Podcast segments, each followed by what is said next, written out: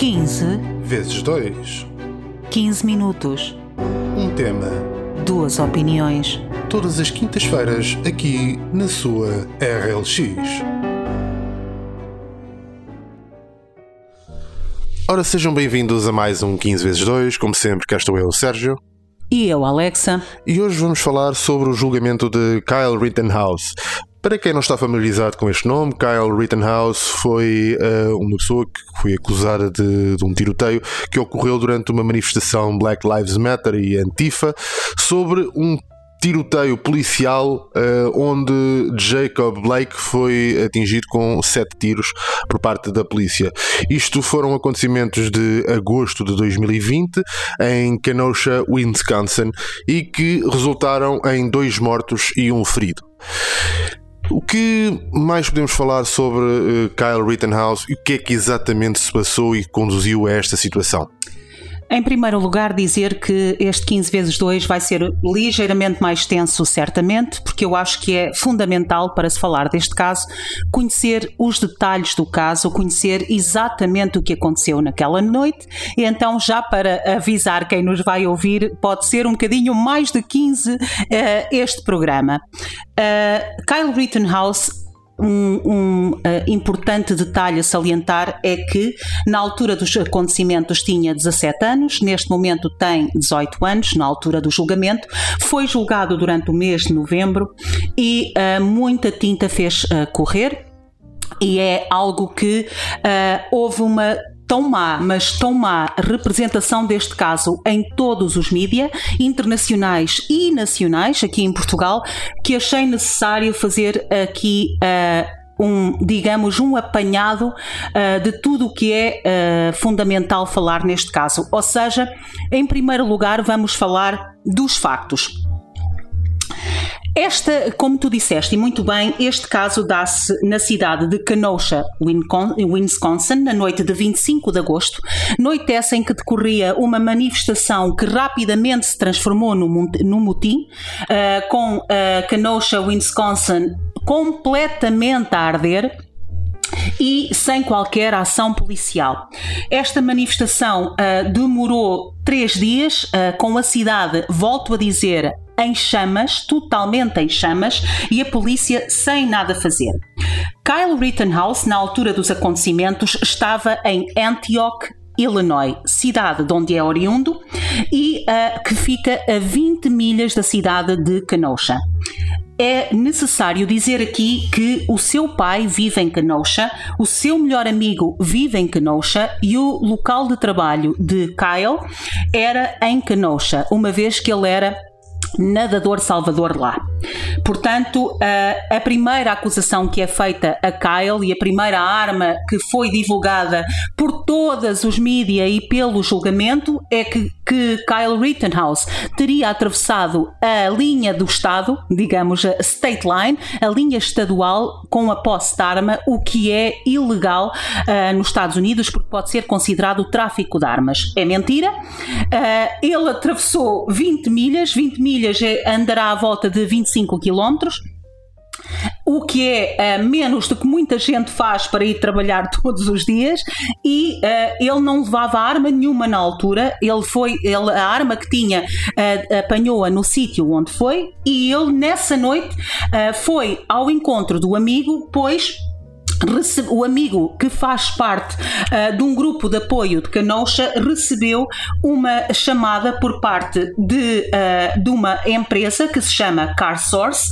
que é uma empresa de carros usados, portanto, um, uma, um stand de carros usados, que na inação da polícia e tendo em conta que na noite anterior o seu stand tinha ardido completamente e se tinham perdido entre, consta-se entre 125 a 150 carros, não não tiveram outro, uh, outra solução senão uh, lançar um apelo a todas as pessoas, cidadãos livres, cidadãos que tivessem armas, que pudessem ajudar a defender o espaço e, portanto, chamaram, fizeram uma rede, digamos assim, de contacto para poderem vir e ajudar a defender outros espaços, outros stands, para que não ardessem.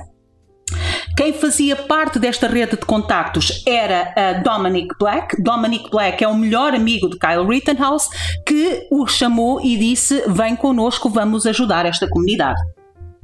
Quando Kyle uh, se encontra com o amigo e se encontra com outro amigo também, é aqui que Kyle uh, recebe então uma arma para se fazer acompanhar nesta, na, nesta defesa deste card stand e também na defesa de um pouco por todos os negócios que estavam a arder uh, em Kenosha e recebeu então uma, uh, uma arma, uma AR-15, uh, que aos nossos olhos parece uma metralhadora, um, um vulgo metralhadora, não é, uh, mas que parece, não é, é uma arma semiautomática, não é uma arma automática. Semiautomática significa que dispara uma bala de cada vez, enquanto que automática dispara múltiplas. Portanto, um round dispara várias vezes, digamos assim. É a forma mais fácil de distinguir uma da outra para nós que somos leigos de armas e que eu, para, para fazer este resumo, tive que me informar um bocadinho. Ele então recebe a AR-15, recebe do amigo Ryan Balch, que é um amigo em comum entre ele e uh, o Dominic, e vão os três para defender esta, este stand e também limpar grafites e apagar alguns focos que uh, se encontram espalhados pela cidade. Aqui uh, preciso dizer que existem vários vídeos de Kyle a, apagar grafites, a limpar grafites, a ajudar as pessoas. Ele tem conhecimentos de primeiros socorros, como nadador Salvador. Existem variadíssimos vídeos dele, não só a ajudar pessoas, como a andar pela cidade a dizer Anyone needs help, uh, que é uh, traduzido alguém precisa de ajuda e vai. há imensas provas disso, portanto não é aqui uh, especulação da defesa, há imensas provas disso. E, portanto, ele vai então parar ao local onde se desenrolam os acontecimentos. Quando está neste, uh, neste stand, Kyle recebe, uh, através do seu amigo, a indicação de que estará algo a arder no outro lado da cidade.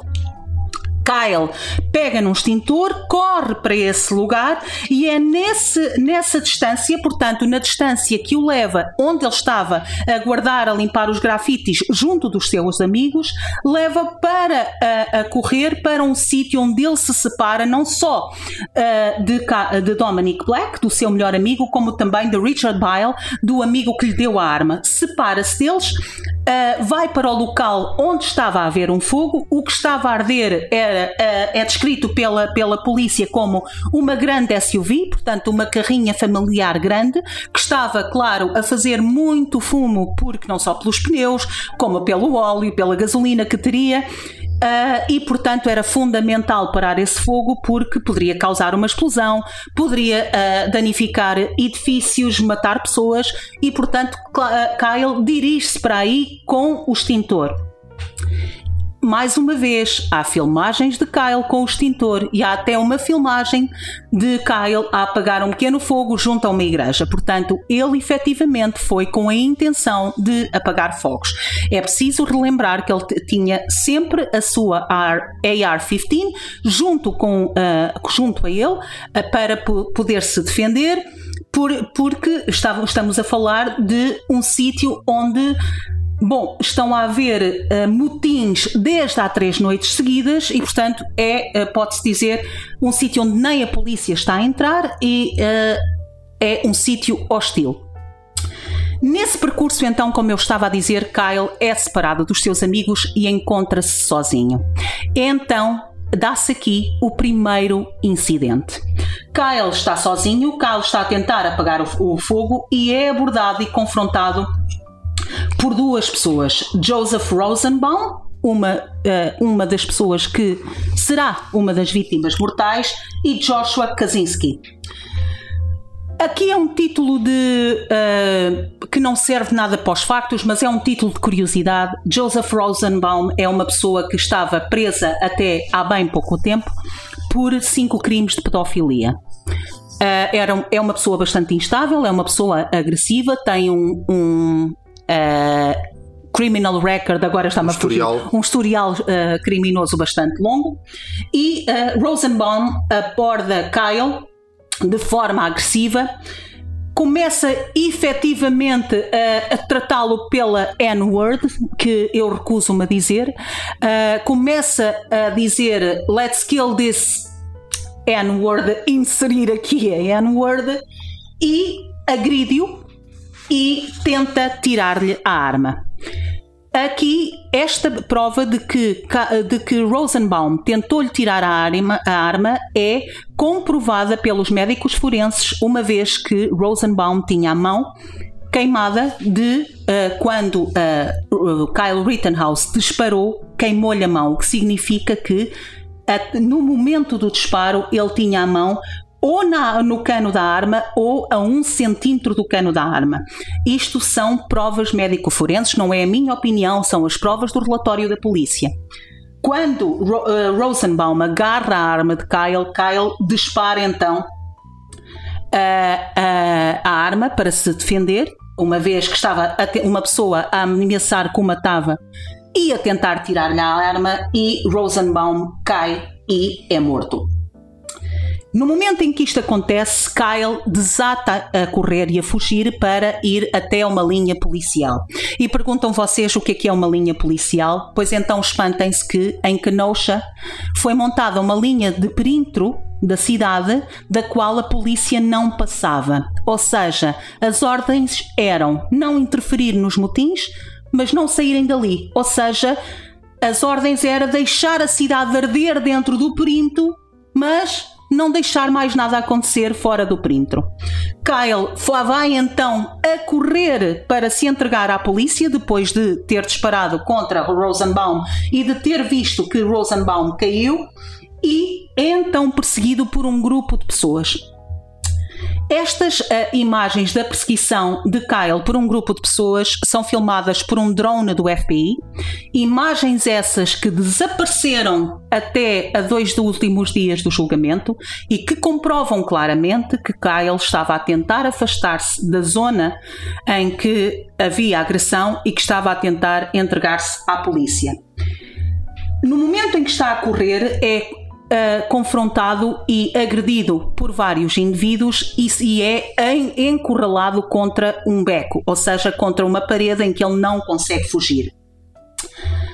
Nesse momento, ele consegue uh, despistar os persecutores, digamos assim, e correr para o meio da estrada, onde é agredido por aquilo que a defesa chama o Jump Kick Man, que nunca foi identificado, um homem que uh, lhe bate na cabeça, que lhe salta em cima da cabeça quando ele escorrega e cai, e que ao ver que ele vira a arma desata a fugir e que nunca mais foi visto esse homem, e por Anthony Huber. Anthony Huber é o infame homem do skate que atinge Kyle na cabeça com o skate atinge mais do que uma vez Kyle na cabeça e que quando Kyle uh, dá uma cambalhota depois de ser atingido, vira a arma e dispara contra o homem que o agredia sobre o skate, com o skate, perdão.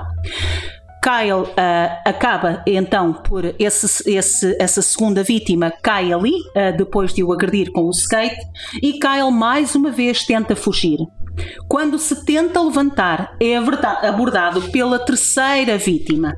A terceira vítima, que tem um nome quase impronunciável, peço desculpa, God's Grosskreutz, é uh, o homem, o terceiro homem que o aborda, que primeiramente o aborda com as mãos no ar, tudo isto está filmado, uh, tudo isto apareceu, que primeiramente o aborda com as mãos no ar, Kyle uh, reage também ele, digamos, passivamente, pacificamente, mas quando Kyle se vai levantar e afasta as mãos da própria arma, Gage uh, aponta a arma que tinha. Gage tinha um revólver aponta a arma para Kyle e é quando Kyle dispara, o atinge no braço e esta terceira vítima não é mortal, é uma vítima que testemunhou uh, em tribunal e já lá vamos, atinge-o no braço, esse homem foge.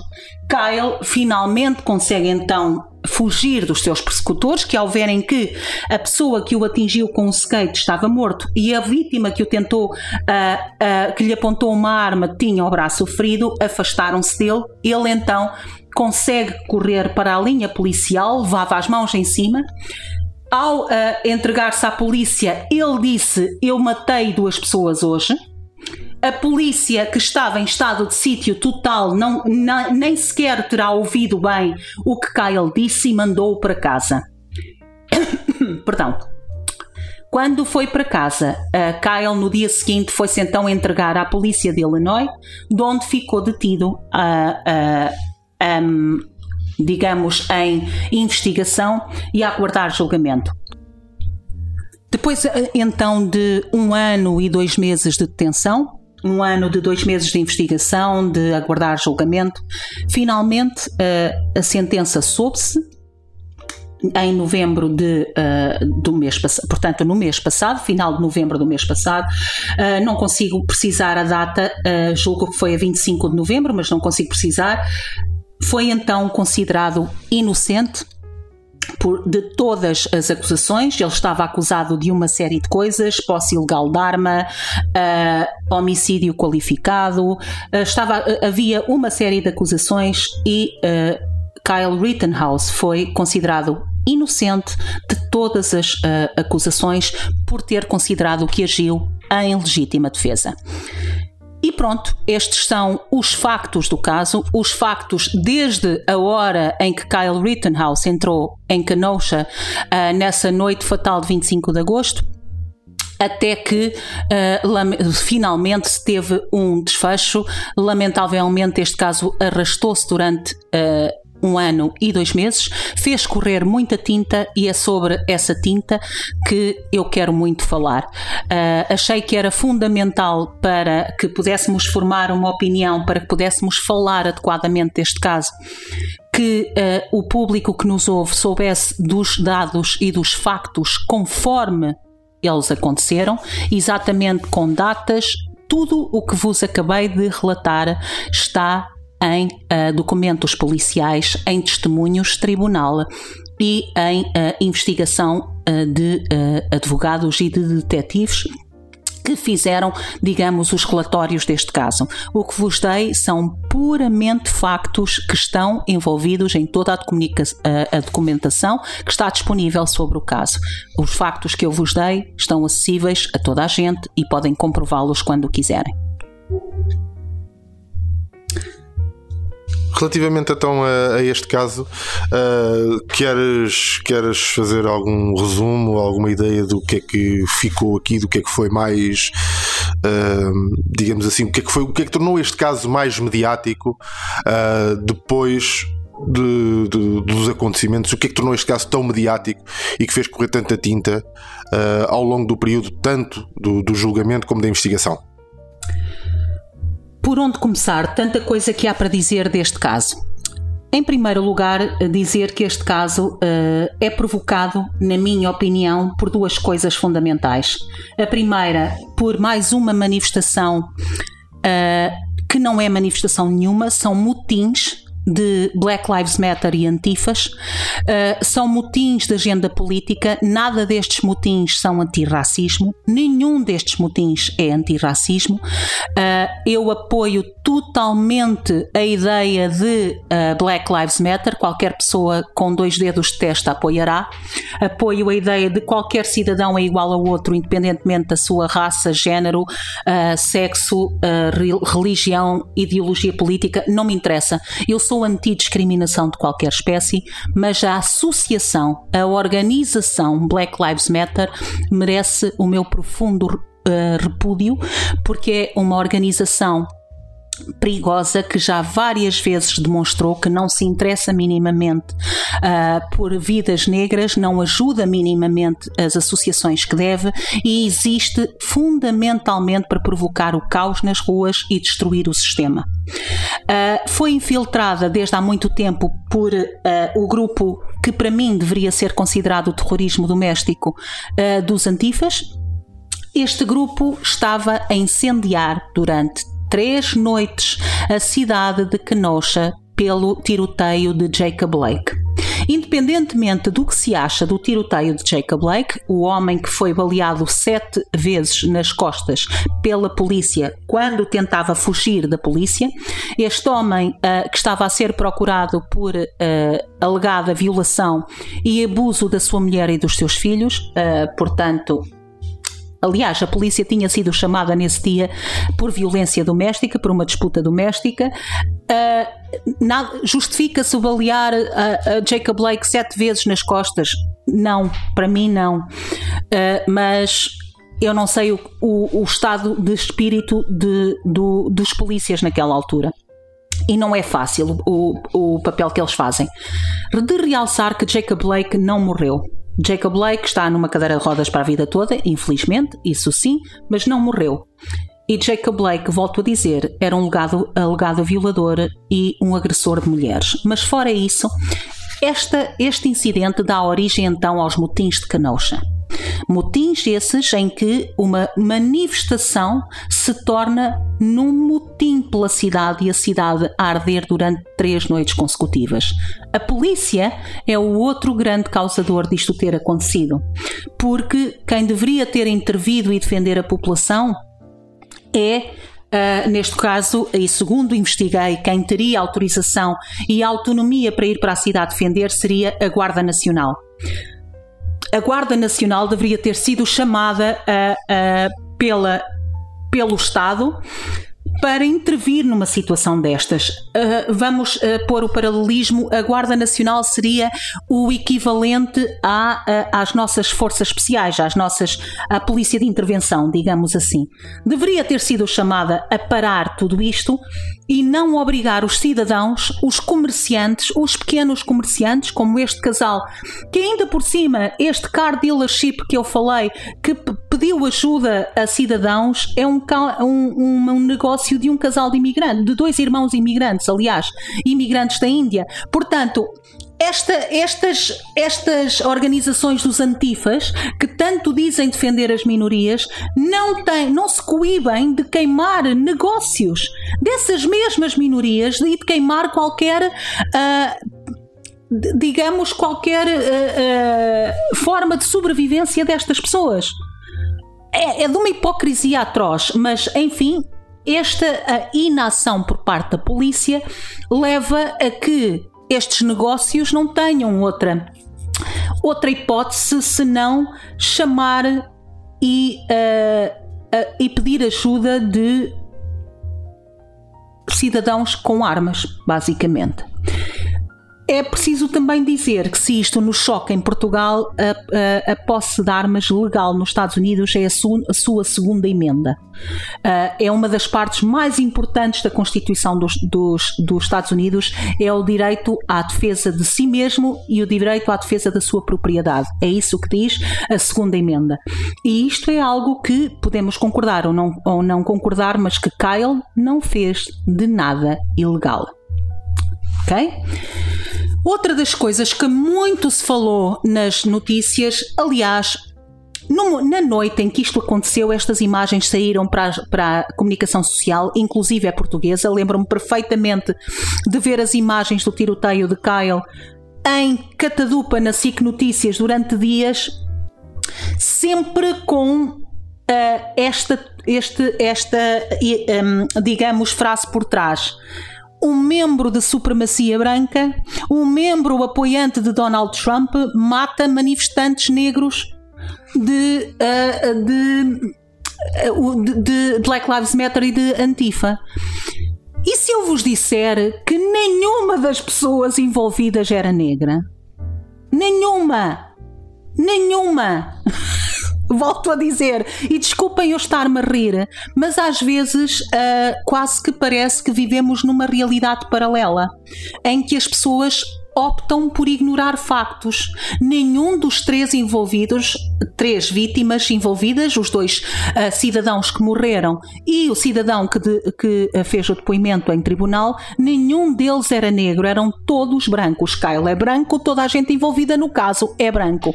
No entanto, no dia seguinte, Joe Biden Ouviram bem, na altura candidato à presidência, Joe Biden faz um tweet em que denuncia a supremacia branca nos Estados Unidos que leva a estas mortes. Portanto, estamos a falar de um miúdo que aos 17 anos é catalogado como supremacista branco, como membro da extrema-direita, em que o FBI lhe apreende o telemóvel e não descobre nenhum mime racista, nenhuma, não há nada no passado dele, nada. Onde a uma dada altura a acusação fabrica que ele faz parte dos Proud Boys e que é amigo dos Proud Boys e que se vem a comprovar que é totalmente mentira, que utilizaram uma foto e uma montagem falsa e que no julgamento imagens que ilibavam uh, de imediato Kyle Rittenhouse as imagens do tal drone que mostra que Kyle Rittenhouse estava a tentar fugir da cena e que não estava a provocar violência, uh, foram escondidas, alegadamente perdidas pelo FBI até dois dias antes de o julgamento basicamente acabar. Pelo meio do julgamento, temos uma acusação que mudou os motivos da acusação a meio do julgamento, que primeiro diz que ele é uh, uh, que ele estava com uma posse de arma ilegal quando se veio a comprovar que não estava, que ele tinha atravessado as linhas do Estado com a arma quando foi Dominic Black e o amigo uh, um, Richard que lhe deram a arma.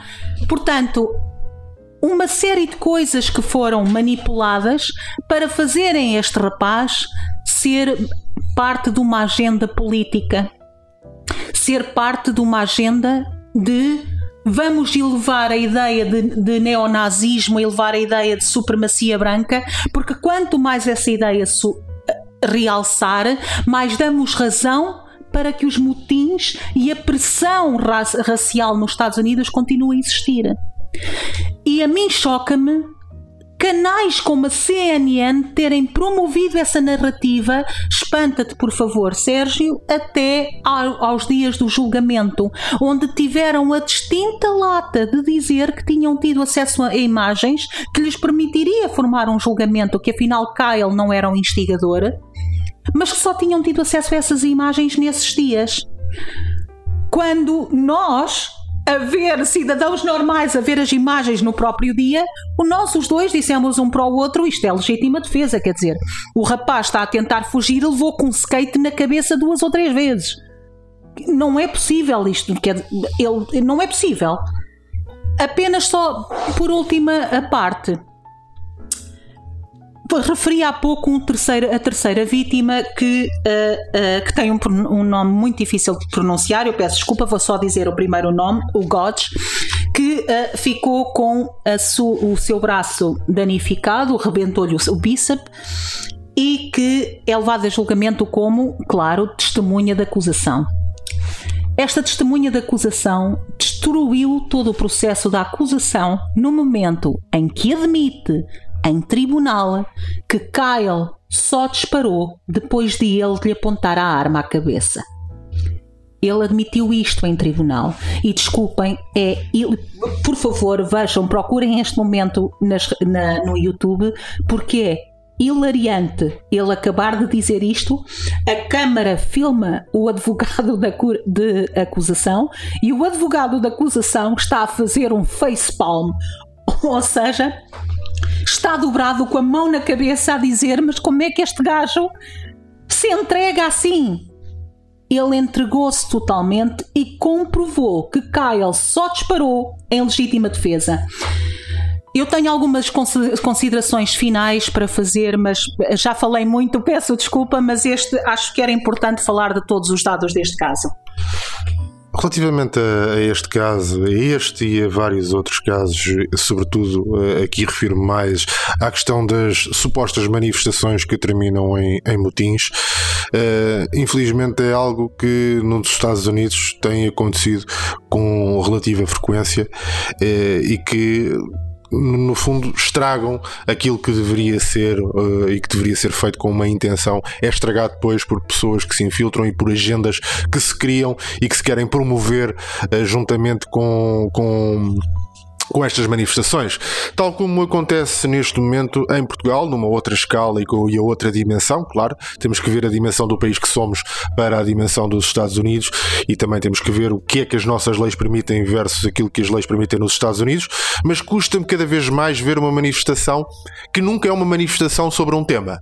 Juntam-se das manifestações sobre o clima, pessoal que vem falar sobre o racismo e sobre, uh, uh, e sobre a discriminação dos povos do não sei quê. Portanto, não, neste momento nada é. Não há hipótese de se abordar nenhum tema e de se olhar para um tema e de se compreender esse tema. Tem que se misturar sempre coisas nesse tema, tornar o tema demasiado confuso para que nunca se faça nada. E anda-se constantemente a, a, a viver num, num, num, num faz de conta, que é irmos para manifestações em que não se faz nada, não se resolve nada, não se apresenta nenhuma, nenhuma ideia, pura e simplesmente vai-se manifestar contra qualquer coisa, porque já não há manifestações para que se faça algo. Não, não. Há manifestações contra algo. Não é para se fazer o que quer que seja. Nem é para trazer soluções. É apenas para se manifestar contra. Para além disso, eu não considero que estas manifestações sejam manifestações, isto são motins. Não há nada que justifique eu arder uma loja ou roubar uma loja de qualquer outra pessoa. Como, tem, como foram vistas várias imagens em quase todas as manifestações de lojas que foram pilhadas, lojas como lojas da Nike, da Sony. É curioso que ninguém vai, uh, ninguém vai pilhar. Uh, ninguém vai pilhar coisas com comida. Portanto, o que se vai pilhar é lojas de, de roupa, é lojas de equipamentos eletrónicos. É, portanto, acho e, e, gostava de perceber o que é que. Porque nunca se vê uh, estes comentários, nem nunca se vê uma coisa que eu acho impressionante é não se vê os, os, os tais atores mediáticos, os, os tais. Uh, os, os entrevistadores dos vários canais, os repórteres dos vários canais que fazem sempre questão de estar presente em todas as manifestações, nunca se vê uh, pedirem uh, a, a, estes grupos, que são os grupos que formam estas manifestações, nunca se vê nenhum a chegar lá e perguntar porque é que, uh, porque é que cada vez que eles se manifestam há sempre assaltos a lojas de equipamentos eletrónicos e de roupa e etc. Pilhagens completas. Nunca. Que é uma coisa que eu acho espetacular, que é uma, há uma permissividade e há quase um conluio entre uh, as equipas noticiosas e estes, estes tais grupos para uh, dar show-off e para fazer criar notícias e criar interesse e gerar confusão, porque de resto não há, não há aqui uh, a mínima intenção de melhorar o que quer que seja. Posto isto, só uh, fazer então o meu, uh, as minhas conclusões finais. Os Estados Unidos é um país de dicotomias. É um país onde, eh, por um lado, temos fanáticos religiosos, ao mesmo tempo temos o país com a maior indústria pornográfica e que permite a venda de armas a, a qualquer pessoa e que se vê miúdos que, que, cujos pais, os próprios pais, aos 16 e 18 anos lhes oferecem uma arma para as mãos. Portanto, é este um país de dicotomias. Um país onde nós temos. Um... Mas que só se pode beber álcool aos 21, não é? Mas só se pode beber álcool aos 21. Pode ser uma arma aos 16, mas beber álcool só aos 21. Conduzir a partir dos 16 também uh, com autorização dos pais. Só é dicotomias só atrás de dicotomias. Temos dicotomias depois muito mais graves do que essas, que são as dicotomias de quando vemos pessoas, por exemplo, como Barack Obama ou como uh, determinadas pessoas ligadas ao show business, sobretudo aqui, agora peço desculpa, não quero de forma nenhuma para, para ser racista, mas estamos a falar exatamente desta franja da sociedade, portanto, uh, aquilo que eu estou a dizer é: vemos várias pessoas negras que estão em cargos. Uh, de topo, digamos assim, nas suas, nas, nas suas áreas, que são, uh, que são uh, a instigarem, digamos assim, as outras que, que estão em baixo. Mas a instigarem de uma forma em que nada os ajuda. Basicamente, a instigação que é feita é vocês são assim, são assim por causa da vossa cor, nunca vão conseguir ser mais nada disto porque ninguém vos deixa. E ninguém olha para estas pessoas e pergunta: espera aí, se ninguém nos deixa, porquê é que vocês conseguiram? Onde é que está a diferença?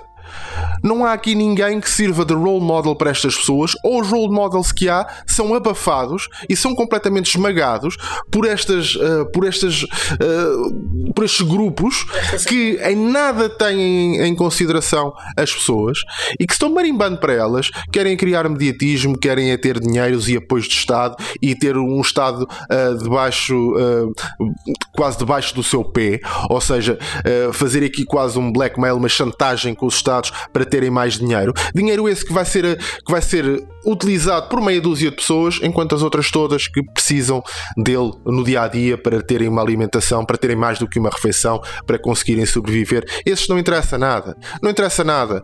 Vemos, por exemplo, não há qualquer tipo de leis que, uh, que estejam a limitar, por exemplo, o valor das casas uh, em, país, em cidades como Nova York, onde as pessoas já não conseguem viver, onde os negócios estão fechados, porque as pessoas não conseguem trabalhar naquelas cidades porque ganham tão pouco que não é suficiente para viverem lá e, portanto, não conseguem subsistir esses negócios.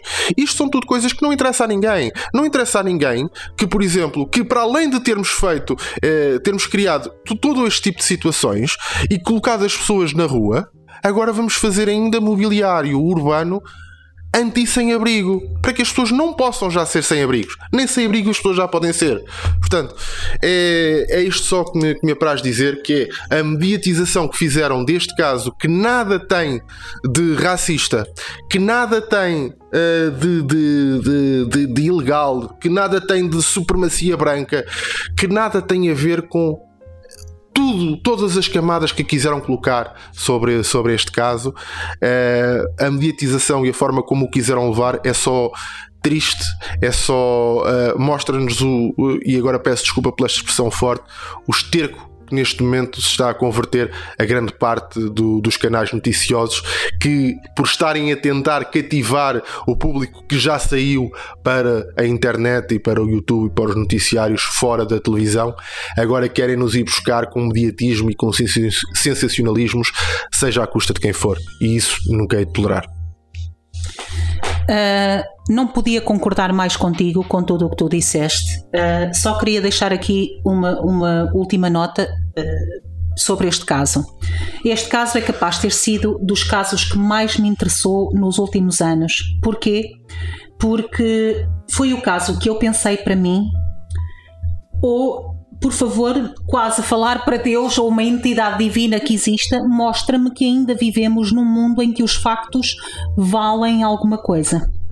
Porque depois de ver um ano e qualquer coisa de cobertura deste caso nos vários canais, nacionais e internacionais, como disse, e ver a distorção constante dos factos, eu estava quase, posso dizer, de coração nas mãos, e falámos muitas vezes nisso, a tentar entender se finalmente iria entrar num mundo em que os factos já nada significam ou se ainda há alguma esperança de, de racionalidade no mundo onde só valem emoções. E felizmente mostrou-me que pelo menos ainda há quem tenha racionalidade no mundo onde, onde só se fala de emoções. Ninguém quer saber de factos para nada e isso é profundamente preocupante não só no, nas notícias, como em tudo. Cada vez deveremos mais caminhar para uma sociedade onde os factos importam e não a interpretação dos factos. Ou o que é que eu sinto com os factos? É os factos. E como diria Ben Shapiro, facts don't care about your feelings exatamente os factos não se importam com as, suas, com as tuas emoções, com os teus sentimentos. Esta pessoa foi considerada inocente por, por agir em própria defesa como deveria ter sido. Os factos assim o indicam. Ele caminhou para uma cidade que a polícia provocou aquele Estado pela sua inação, que as correntes políticas de antifas dos Estados Unidos provocaram para que o Trump perdesse eleições, e a verdade é que é essa: desde a morte de George Floyd e até às eleições, Portland ardeu durante seis meses e ninguém fala nisso tudo para provocar a queda de Trump, valeu tudo. E o que é que valia mais? Valia colar Trump a uma imagem de supremacia branca, que foi isso que os canais todos fizeram, todos, uh, obrigá-lo a denunciar os Proud Boys. By the way, Proud Boys é uma organização ultranacionalista, sim, mas não é de supremacia branca quando o seu presidente é negro e é cubano. Só para ficar aqui uma, uma nota de rodapé, não estou a defender os Proud Boys, mas defendo factos. E misturar ultranacionalismo, que o é, com supremacia branca são dois conceitos distintos. E não se misturam. A não ser, se se misturarem, então misturam-se, mas com factos, não se misturam em ideologias, ok?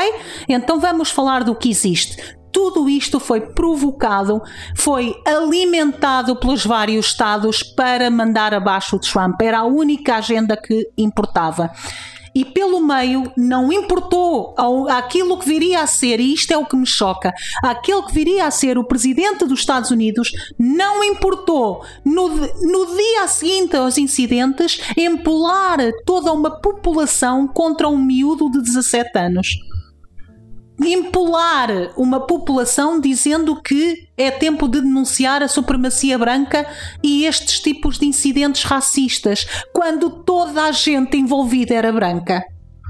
Toda a gente envolvida era branca.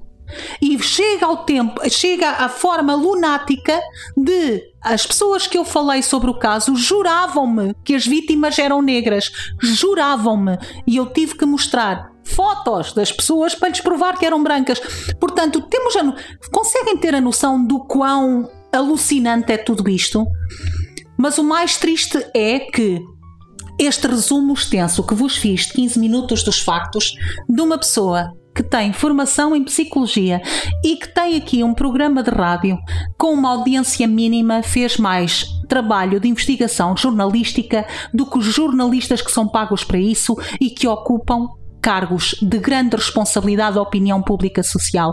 E isto é que nos deveria assustar a todos, porque se manipulam a informação de Kyle Rittenhouse para uma agenda política, eu pergunto que mais farão? Que mais farão? E era só isto que eu queria dizer. Obrigada. E por aqui nos ficamos. Este que é um programa especial e que já vai longo. Para a semana cá estaremos no formato habitual de 15 minutos, um tema e duas opiniões. Até para a semana. Até para a semana. 15 vezes 2 15 minutos. Um tema. Duas opiniões. Todas as quintas-feiras aqui na sua RLX.